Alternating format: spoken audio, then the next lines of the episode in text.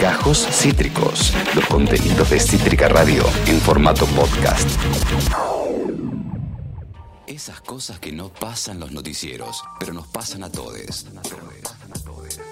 Abro debate, abro debate con Balute Aldo. Sonaba mi, mi amigo personal, al cual le mando un beso gigante a Rocco Posca, vos y yo. Y ahora, como bien anunci- anunciaba el separador, es momento del con quien ya está en pantalla. Balute Aldo, estudiante de antropología. Bienvenida a todas las tormentas juntas. ¿Cómo te va? Ay, que- creo, ah, ahí te recibimos. ¿No se me escucha? Te escuchamos perfecto ahí. ¿Cómo te va, Bien. Balu? Menos mal. Bien, ahora muy bien. ¿Ustedes? Bien, bien, todo súper bien, Balu. Como siempre, un placer eh, contar contigo en el cierre de la semana, en una columna que eh, tengo entendido que mezcla eh, sociología con el triunfo del sábado, que cómo lo viviste, cómo, cómo fue. Sí, total, total. Nunca antes visto. Em, bien, la verdad que estuvo muy bueno. Yo soy cero futbolera, me voy a sincerar ante ustedes. Nunca me interesó mucho.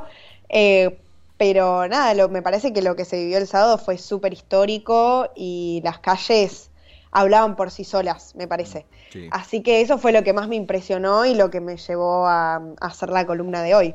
Sí, totalmente. ¿Cómo lo viviste vos, te vi? Va, saliste a festejar, supongo. Vos sí sos medio más futbolero, supongo. Soy re futbolero, pero tuve una forma muy, muy extraña de...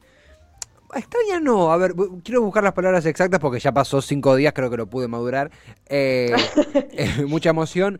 Eh, yo tengo una manera de... fe- Yo soy raro para los festejos, o sea, en momentos de mucha alegría, eh, festejo más la previa cuando no sé qué va a pasar y siento que tengo que festejar porque Que el resultado en sí. el resultado, no, el resultado me pone inmensamente feliz, pero me pasó de que, de que en un momento dije, no lo puedo creer, al fin veo eh, campeón en la selección, me quiero conectar con mis amigos, quiero eh, charlar, todo eso, y me salió, bueno, obviamente que hay un, hay un tema que es irregateable, que es por la cuestión sanitaria, lo cual no, no- no es una vigilanteada, ¿no? Pero no me, no me salió movilizarme desde Herley hasta el obelisco, no solo No, por, obvio, por supuesto. Había que, había que tener ciertos recados que, bueno, sabemos que tal vez no se cumplieron, pero eran muy difíciles también de pedir, me parece. Obvio, incluso más por un límite de transporte también. Dije, si voy al obelisco no tengo idea cómo ir, cómo voy a volver. Ir en cuanto a los bondis no están circulando, cómo voy a volver. sí, sí. No, digo, me, me, me hago un festejo para. Estaba con, con, con- con mi vieja, eh, bueno, con, la, con la pareja de ella que, que vimos el partido En los tres. En familia, me subí, me puse música, rock nacional, charlando con mis amigos. Al día siguiente me levanté, me fui a ver a, a mis abuelos con todos los cuidados, compré el diario, nos sacamos una fotito con el diario. O sea, estoy infinitamente feliz, pero por ahí me estoy guardando el, feste el, el romperme de festejo para un tiempito Sí. un poquito más tranquilo. Y bueno, está bien igual, me parece que cada uno festejó a su manera. Es cierto que las condiciones eran bastante particulares. Mm. Eh, por supuesto, bueno, yo tampoco fui al obelisco, eh, lo vi, lo vi en lo de, en, en lo de una amiga, en la terraza con, con distancia todo, y nos fuimos a hacer una expedición por la ciudad, ella vivía en el Magro, y fuimos a, a Medrano y Corrientes a ver qué, qué andaba pasando, y bueno, fue una fiesta, fue una fiesta. Eh, Corrientes llena de autos, gente festejando con la bandera, niñes ahí agitando, camionetas con, no sé, 10 personas encima, o sea, era eh, todo un descontrol y por eso, de hecho, ella eh, estudia antropología también como yo y dijo, Apa. ¿sabes que hay un concepto de un sociólogo que explica esto? Y yo dije, listo, ya tengo la columna para el viernes, ¿viste? Eh, no lamento admitir que no todo sale de mi, de mi inteligente cabeza y muchas veces robo de mis amigues las cosas y las traigo acá. Pero bien. bueno, es una fuente segura, qué sé yo. O sea, No. yo lo, lo- lo junto y lo traigo.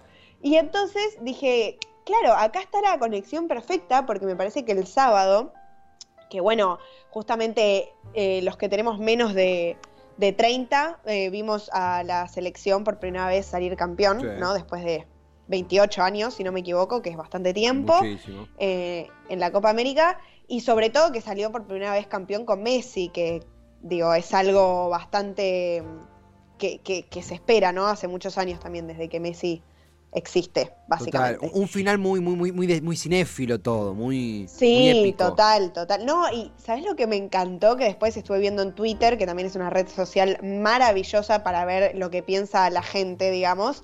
Eh, y es increíble las recopilaciones de fotos y cosas así que están haciendo de la selección. Es fantástico, tipo, son nenes eh, felices festejando, tipo, con, con la copa ahí y me causa mucha gracia. No, totalmente. Eh, totalmente. pero bueno, otra de las cosas que también me sorprendió es que en muchos hilos de Twitter se empezaban a recopilar eh, las movilizaciones que se hicieron en distintos puntos de todo el país. O sea, de norte a sur hubo festejos de eso, de la gente saliendo a las calles, eh, la calle como el escenario ahí donde, donde nos unió a todos en algún momento y hasta, hasta a mí me pasó que me emocioné y soy la persona menos futbolera que vas a encontrar en esta ciudad. Y, y entonces dije, esto es porque el fútbol es algo más que solo un deporte, ¿no? Digo, más allá de, por supuesto, lo, lo que implica la, el juego en sí, las reglas, la, la gente que es apasionada del juego en concreto y de que sabe todas, como, no sé, todas las reglas y lo que ello implica Sí, sí, sí. hay algo que excede eso, me parece, y es la unión y la identidad que, que forma. Y entonces yo dije, esto tiene una explicación social, como, como me dijo mi amiga y me soltó un concepto, como muchas cosas tienen una explicación social. Y entonces hoy traigo a un sociólogo francés que se llama Emile Durkheim, que es importantísimo para todas las ciencias sociales, me imagino vos, Tevi, que también lo habrás estudiado Afirmativo, hasta el afirmativo. cansancio. Afirmativo. Ese hombre aparece hasta en nuestros sueños, me parece.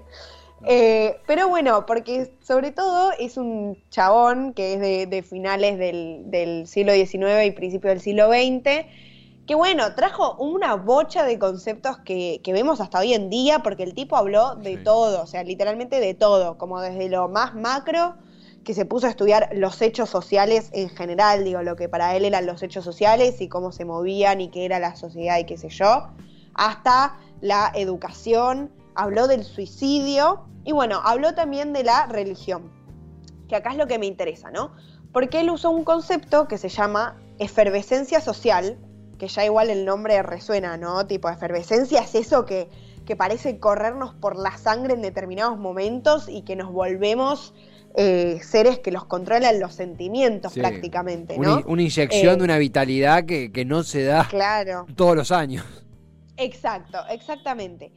Y entonces él lo asoció mucho al, al concepto de, de la religión. Él tiene un, un libro también muy importante que estudia religiones, como le llamaban en ese momento, ya no, religiones primitivas, porque era muy común para la gente de las ciencias sociales de- del siglo XIX y principios del siglo XX irse a las sociedades primitivas, o sea, todo lo que no era europeo, básicamente, y estudiar cómo se conformaban socialmente esas comunidades. Y bueno, muchas veces estudian justamente la religión que profesaba esta gente y de ahí sacaban muchas conclusiones que los ayudaban a entender sus, sus sociedades actuales.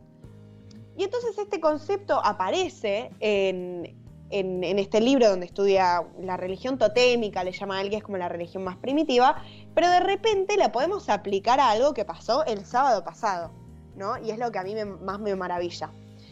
Y no se enojen si estoy comparando el fútbol con la religión, pero de repente hay muchas similitudes Sí. entre lo que le provoca a la gente, ¿no? Y, y me parece que tampoco es una casualidad que a Maradona se lo consagre como un dios. No, totalmente, eh, pero totalmente. Creo que también nosotros tenemos el- el chip de las ciencias sociales, en donde la palabra religión nos la permitimos elastizar mucho, no solamente lo que sucede en un templo, sino cuando alguien dice, no sé, es religioso la comida de los sábados con la- familia, tiro cualquiera. Muy toreto la frase, sí, pero. total. Eh, pero digo, ese eh, es una cuestión elastizada y que puede representar no solo ritos en un templo, sino cotidianidades nuestras y llevando lo que vos decías, como eh, me, me- me considero futbolero, consumo fútbol, soy muy hincha del equipo que soy hincha, que es independiente, hoy soy independiente y estoy todo de rojo hoy, eh, y sí, eh, Muy bien. no es ofensivo para nada, sino que es completamente entendible asimilar la religión en este aspecto que estás presentando con el fútbol.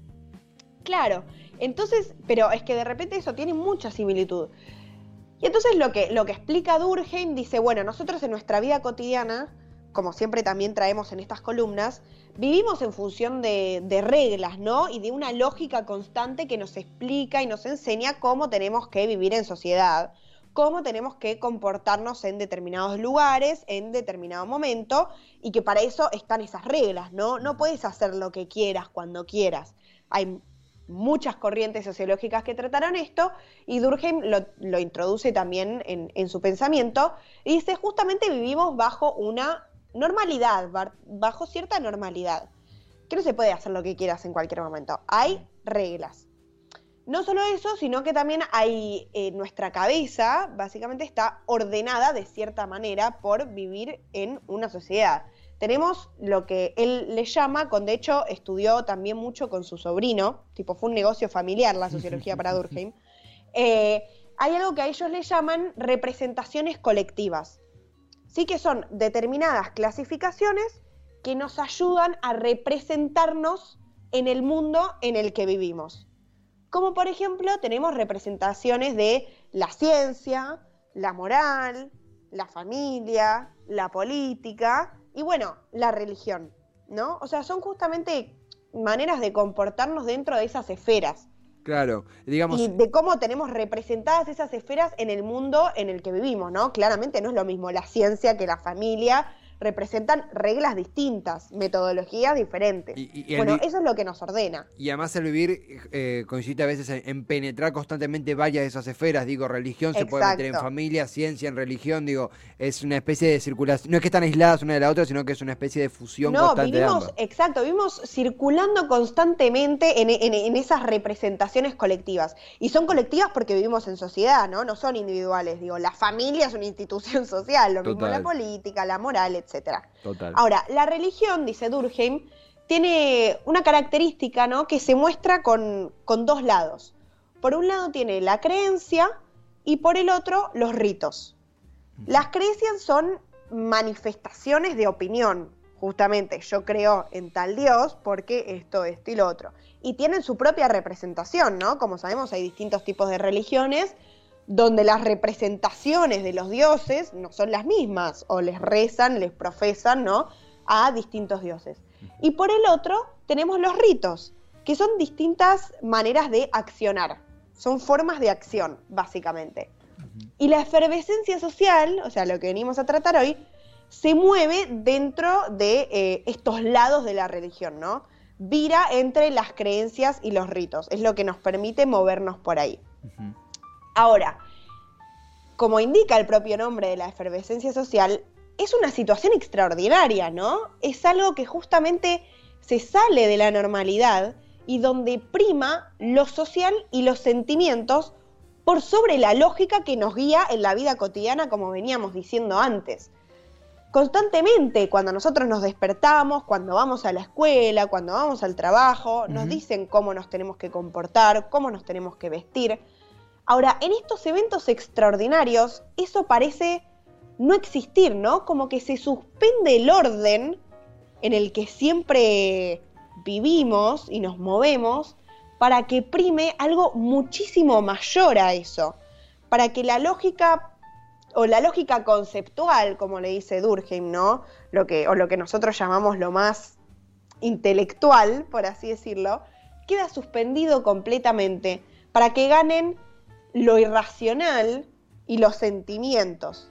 Mm. Y es algo que, sobre todo, comunitario, y donde se da una intensidad tan elevada de la integración social, no es algo que se vive individual, ¿no? Es algo que sí o sí se vive de manera, de manera comunitaria. Sí, totalmente, Y no solo eso, sino intensamente. O sea, ya Durkheim usaba la palabra intenso o sea, si nosotros la usamos en la vida cotidiana, Durkheim directamente la usó como una clasificación, ¿no? Dijo, hay tal intensidad de una integración social que no son necesarias esas reglas constantes que nos recuerdan que vivimos en sociedad. Mm, ¿No? Nosotros, no, como decía, tipo, todos los días se nos recuerda que vivimos en sociedad. Porque no podemos hacer los que se nos canta, no vivimos en una anarquía constante. Tenemos reglas que tenemos que seguir sí o sí. Ahora, en estos momentos de excepcionalidad se vive, hay algo más, ¿no? Que nos hace unirnos de esa manera tan intensa y que hace que la integración social sea fuertísima. Sí, ¿Qué sí. es eso que vivimos el sábado? Mm. Lo que vivimos el sábado fue una efervescencia social y fue justamente una situación excepcional. No hay todos los días un tránsito tremendo en corrientes con banderas de Argentina agitando y gente a los gritos, ¿no? Diciendo aguante Messi y yendo al obelisco en cuero. No, y no, no ¿no? todos los días se gana la, la Copa América en el Maracaná contra Brasil, ni en el mejor de los sueños. Por eso, ahí, ahí hubo algo más y por eso se relaciona mucho con la religión, ¿no? Porque es algo que va por encima de lo que vivimos todos los días, de esas reglas que nos son impuestas todos los días. Y que después de vivir eso, de vivir esa efervescencia social con una intensidad tremenda, volvemos en nuestro cauce de la vida cotidiana, ¿no? De repente el lunes todos nos despertamos a las ocho y media, nueve, fuimos a laburar, eh, estudiamos para rendir los finales, comimos con nuestra familia, continuamos como si nada este cauce eh, de nuestra vida cotidiana. Y entonces lo que dice este sociólogo, dice, él este concepto de efervescencia social lo usa en un montón de lugares y a veces le da una carga peyorativa. Pero justo en esta circunstancia donde lo analiza dentro de, la religión y, de cómo funciona dentro de- del entramado social, dice, es algo positivo, porque es lo que nos permite eh, relajar y olvidarnos de todas estas reglas que tenemos constantemente que cumplir y nos guiamos simplemente en una situación excepcional por nuestras pasiones. Y después volvemos a donde tenemos que hacer determinadas cosas de determinada manera, ¿no? Claro. Y es algo que permite que justamente funcionemos de esta manera como sociedad. Porque si no sería imposible. Si 24/7 estuviéramos de esta manera cumpliendo reglas em, dentro de un camino determinado, no teniendo estas situaciones excepcionales donde primen los sentimientos y la irracionalidad, sería imposible que la sociedad se comporte de esta manera, ¿no? Eh, sería imposible realizar casi un, un contrato social donde digamos todos, bueno, ok, de lunes a viernes me levanto, voy, no sé qué. Sí, eh, eh, incluso... Y, y esto meto un comentario Sí, porque, sí. porque es interesante darse cuenta que, que decimos, bueno, está bien, no, no, no todos los días eh, Argentina no gana la Copa América en el Maracaná, pero, pero estas situaciones de intensidad y después de descomprimir, las vivimos también a veces en, sin, sin pensarlo. Por ejemplo, nosotros sabemos que de marzo a noviembre uno trabaja, ¿no? Y vive en esas situaciones y después tenemos vacaciones, por ejemplo. Lo mismo el ciclo escolar, escolar eh, el ciclo académico, ¿no? No es de enero a diciembre este, todos los días sin descanso. Hay justamente situaciones excepcionales que nos permiten que primen otras cosas que no son la, la- la lógica conceptual que nos guía casi a diario. Y eso es lo que nos permite básicamente vivir en sociedad. O sea, es una locura cuando uno cree em, que puede hacer todo todo el tiempo, de repente existen estos momentos de quiebre que son muy antiguos. O sea, existieron desde siempre. Y Durkheim, con, su sobrino que es Moss, que es un sociólogo barra antropólogo también de ese momento, estudiaron muchas sociedades primitivas, de vuelta entre comillas, ¿no? Como las llamaban ellos, em, donde también se vivían estos momentos de de repente mucha intensidad y vivir todos juntos y efervescencia y de repente ellos decían que existía por ejemplo un comunismo sexual porque estaban todos con todos y qué sé yo y después pumba volvían a su cauce normal, ¿no? Y ellos decían, che, pero ¿cómo puede existir esto? O sea, ¿qué carajo? La gente está esquizofrénica, tipo, ¿cómo haces esto? Pero si lo traspolamos a nuestras sociedades, tenemos lo mismo. Digo, ¿cómo el que el sábado fue este, con la trompeta, ¿no? Al obelisco a agitarla y a decir por el Diego y básicamente encontrar una lógica casi religiosa en lo que sucedió el sábado, que fue 10 de julio, que ganamos 1 a 0, o sea, 10, casi que escrito, ¿no? O sea, y lo mismo Italia ganándole a Inglaterra en la Eurocopa, digo Total. uno de repente se pone a creer que de verdad Maradona era un dios. ¿Cómo podés vivir con eso y al mismo tiempo, digo, ser un abogado que va a tribunales Claro. y firma papeles, ¿no? Y, eh, y Al lunes estar en tribunales eh, tomando un café, apurando un expediente. Eh, es muy lindo. A ver, esto es muy lindo porque me parece que, que- que incentiva. Yo le, le- le dije a Facundo Pérez de, de, Abro- de, mm, de barullo político. Eh, me gusta tanto esta columna que a todas les digo abro debate. Eh, no, eh, sí, sí, pero lo ubico, lo ubico. que- Lo tengo ahí fichado. Ah, que, que justamente me, me- me comentaba, me decía, que le decía yo, ahí está, que nunca había visto tan, tan contento al país, yo, pero no por una cuestión de, de- de patriotismo, de todos juntos, no, dije, nunca, no, no recuerdo la Argentina, tanta gente feliz en la calle, ¿por qué? Porque el 10 de diciembre del 19, que yo estaba en la plaza, que fui, que, que, que- que estaba contento, pero Yo la- también lo asocié con eso. Dije, bueno, ¿cuál- ¿qué es lo más cercano que vivía esto? Bueno, las elecciones. Pero no fue tan así. No, no fue así. No, porque había, eh, eh, hay que decirlo, había un, por lo menos un 30%, 40% que no estaba contento. que no estaba de con acuerdo. un carajo que y no que, y, esto. y que capaz para ellos era el peor día de su vida. En este caso, lo que pasa, justamente vos decías esto de, de la efervescencia social, este concepto de Durkheim que traes, que es tan, tan, tan bello en, este, en esta lectura que, que- que hacemos, ¿no? Eh, dos cosas se me vinieron a la cabeza. La primera es la frase de mucha gente que, que- con la que he charlado, que es gente que no es futbolera, que no consume fútbol, que no le interesa, que no es antifútbol, pero que no le interesa. y No, des- simplemente no le provoca nada, no le- digamos. Digo uno, por ejemplo, lo, lo puedo, no, no es que lo estoy quemando porque cre- creo que lo dijo acá incluso, eh, Franco Felice, otro columnista de eh, Jardín de Franco, y decía, no consumo fútbol, no, no, no me interesa.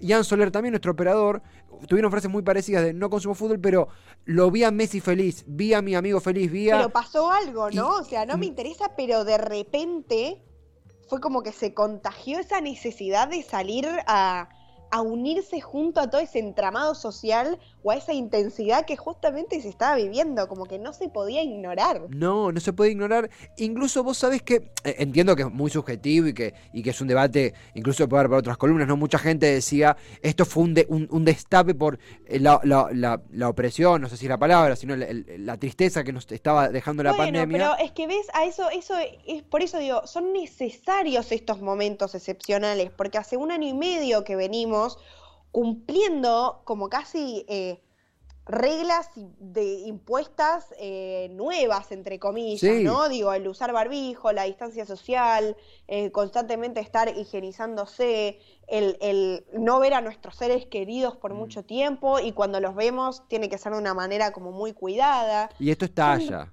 Esto, Claro, y en algún momento tu cabeza no aguanta más y se necesitan estos sucesos donde prime justamente los sentimientos y no esas reglas impuestas. No quiere decir que ahora tenemos que vivir en No, estado de obvio, y obvio, que la obvio. pandemia no existe, ¿entendés?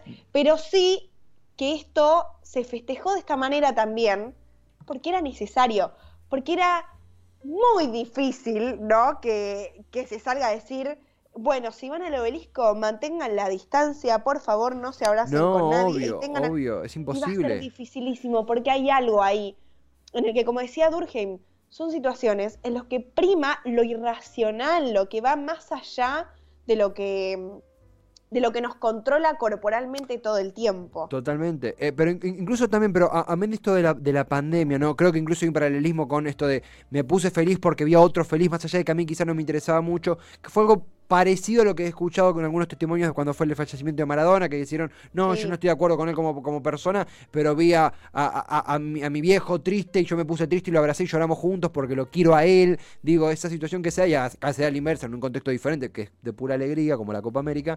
Pero vos sabés también que, que llevándolo a esto que vos mencionabas los 28 años, nuestras generaciones, nos sucedía esto con, con- con- con mis amigos, sobre todo en la pérdida de la final, de decir, wow, es tan obvio que, que, que esto es imposible. En el Maracaná, un estadio donde, donde Brasil siempre se empoderó, donde nunca perdió, eh, hacía un montón que no ganábamos un título, yo nunca había visto campeón de la selección, eh, y pensábamos, che, el día de mañana que tengamos hijos y pinta, digo, en ese, en esa fantasía, ¿qué le vamos Sí, a eh, contar? Una de las fa- fantasías que hacemos a nuestra edad, yo lo hago también, Sí, no, y decimos, ¿qué le vamos a contar? Le vamos a contar lo que dicen nuestros viejos que vieron ellos, y esto nos permite como, yo creo que esa alegría venía de ese lado, ese destape, esa compensación de, de, de esta generación precarizada, de esta generación que, con riesgo de desempleo, de esta y de golpe no cura todo eso un título de la Copa América, pero nos permite esta efervescencia que nombrabas vos, de, amén del contexto sanitario que motiva mucho a, a, a- a- a extrañar cosas y de golpe destaparse y desenvolverse y esa desnudez Sí. emocional que hubo el sábado, también creo que tiene que ver con, con esta cuenta pendiente de la historia que de golpe se, se ve saldada y lo digo y me sale una sonrisa porque, porque es- fue inédito, Es inédito. que sí, fue inédito y de hecho me parece que, bueno, también, eh, como dije al comienzo, el fútbol es mucho más que un deporte. Total. Porque, porque es mucho más que una religión, es mucho más que un deporte. Digo, también está en parte el negocio, que es terrible. Obvio. Después, por el otro lado, no sé, el periodismo deportivo, que yo, perdón, los detesto. O sea, Sí, no, sí. odio a esos viejos sentándose en el canal hablando de boludeces, perdónenme la palabra, pero de verdad me tienen cansada. O sea, para mí eso ya fue. Eh, entonces hay todo también. eh, primaba un clima de tanto eh, eh, padecimiento, ¿no? Como de, de nos tenemos que bancar a esta selección que no quiere jugar, que Messi nos odia, que Di María no sé qué, y de repente le cerraron el- la boca, Ah, bueno, sí, para sí, sí. decir algo más formal, eh, y, y se, lo- y se- se los veía hasta en la cara de los mismos jugadores y en las fotos que subían después, viste, que seguían con la ropa de la selección.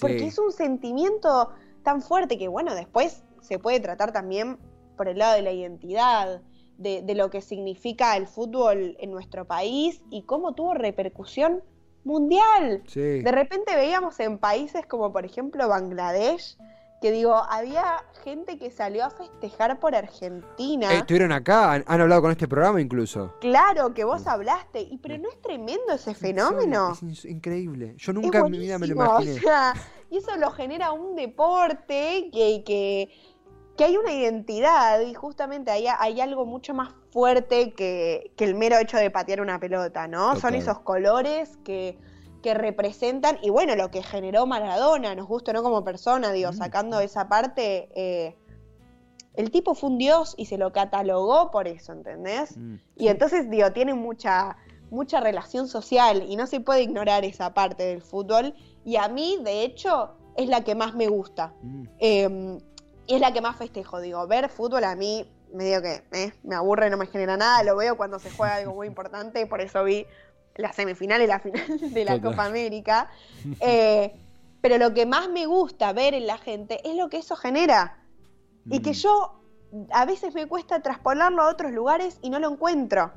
Digo, cuando mis amigos varones sufren porque Boca está perdiendo y no sé qué, digo, déjate joder, digo, vas, dale, o sea, y lo intento traspolar a algo que a mí me pase y no lo encuentro porque es algo tan particular de identidad y de comunidad, que es lo que nos hace, em, que es lo que decía antes, no son necesarias esas reglas que nos tienen que recordar constantemente que vivimos en una sociedad Total. y que por eso tenemos que cumplir y comportarnos de determinada manera, sino que hay algo más que va por encima de eso y que sale solo, casi, que, y que lo hacemos sin querer, ¿no? Que no podemos festejar solos. Tenemos que festejar sí o sí con otro. Totalmente, sí. y, y es sí. tremendo eso. Es tremendo y es muy, es, es muy bello y es algo por lo cual nos van a preguntar eh, quienes nos topemos en el futuro, en los posteriores y las generaciones que vienen, nos van a preguntar de lo que pasó el sábado y afortunadamente eh, allí en, en- en- en Medrano y Corrientes nas- empezó a gestarse esta columna que ahora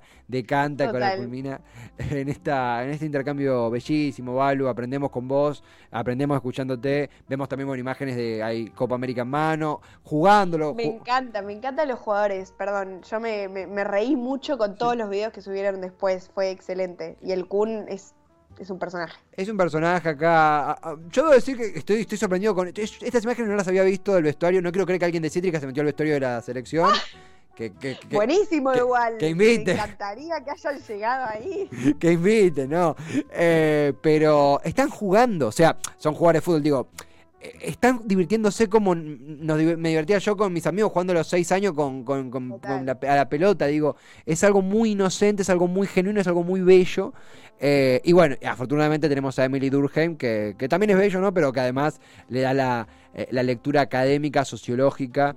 Es, es- estamos viendo una imagen de Messi abrazando la copa que es que es, abrazándola. es- no lo puedo que es Es impactante. lo que dijiste vos, es genuino. Mm, Va más allá de lo que, de lo que nos es impuesto, ¿no? Digo, uno cumple a veces inconscientemente, eh, pero que duele y no siempre eh, vivir en sociedad es lo más fácil del mundo, ¿no? Muchas veces lo padecemos y de hecho Durkheim analiza el suicidio sí. dentro de la sociedad por eso, ¿no? Porque resulta un padecimiento.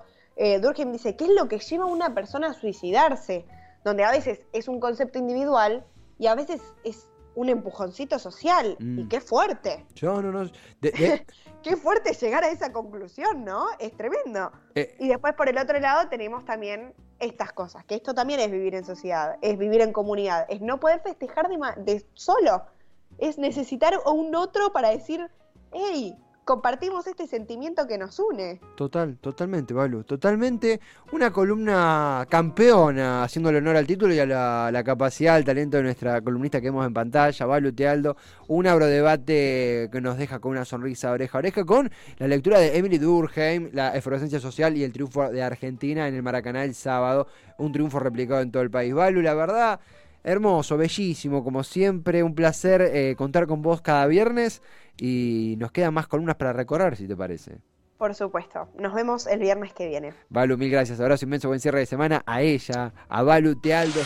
Acabas de escuchar Gajos Cítricos. Encontrá los contenidos de Cítrica Radio en formato podcast en Spotify, YouTube o en nuestra página web.